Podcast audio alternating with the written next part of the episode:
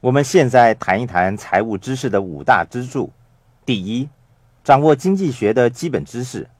有些人觉得经济学是一个很沉闷的科目，可是它跟我们日常生活是那么的密不可分的。我们工作、买房子、购物等等，都和经济息息相关。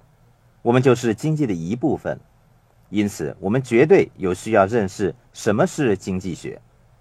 如果我们对经济学知识有所认识，那么当经济情况起伏不定的时候，我们也不会感到害怕。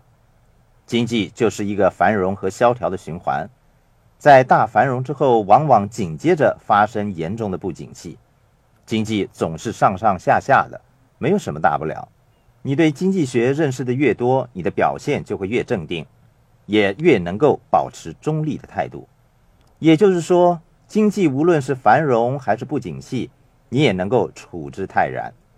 事实上，在经济萧条的时候，富人往往能够赚大钱，变得更富有；可是中产阶级却总是损失惨重。所以，你对经济体系的运作认识的越多，你就越容易掌握和处理个人的经济问题，也更能够配合和顺应全球的经济发展。要认识全球经济的发展，就必须注意政府在经济方面的表现和能力。如果美元表现疲软，通货膨胀便会到达极点。那么最受影响的是经济上最弱的一群，对富人不会造成任何的影响。在通货膨胀的时候，富人往往越来越富有；相反的，穷人却越来越贫穷。以上是从宏观的角度讨论全球的经济的问题。从微观的角度来说，我们每个人都有自己的小型经济体系，对我们影响最大的就是汽油的价格，因为汽油是我们日常生活中的必需品。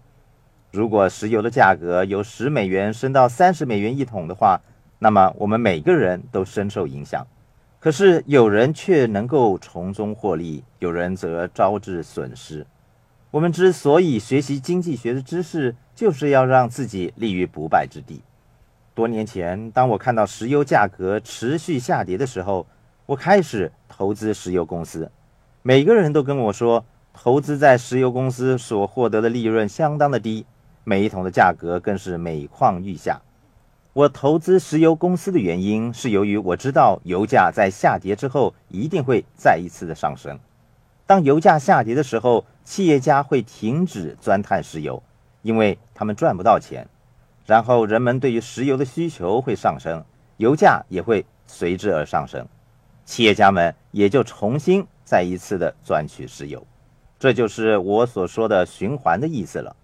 在经济上，我认为股票市场也好，石油价格也好，美元的汇价也好，它们表现差劲，实际上是一个好消息，因为它们在下跌之后，往往会有再一次上升的趋势。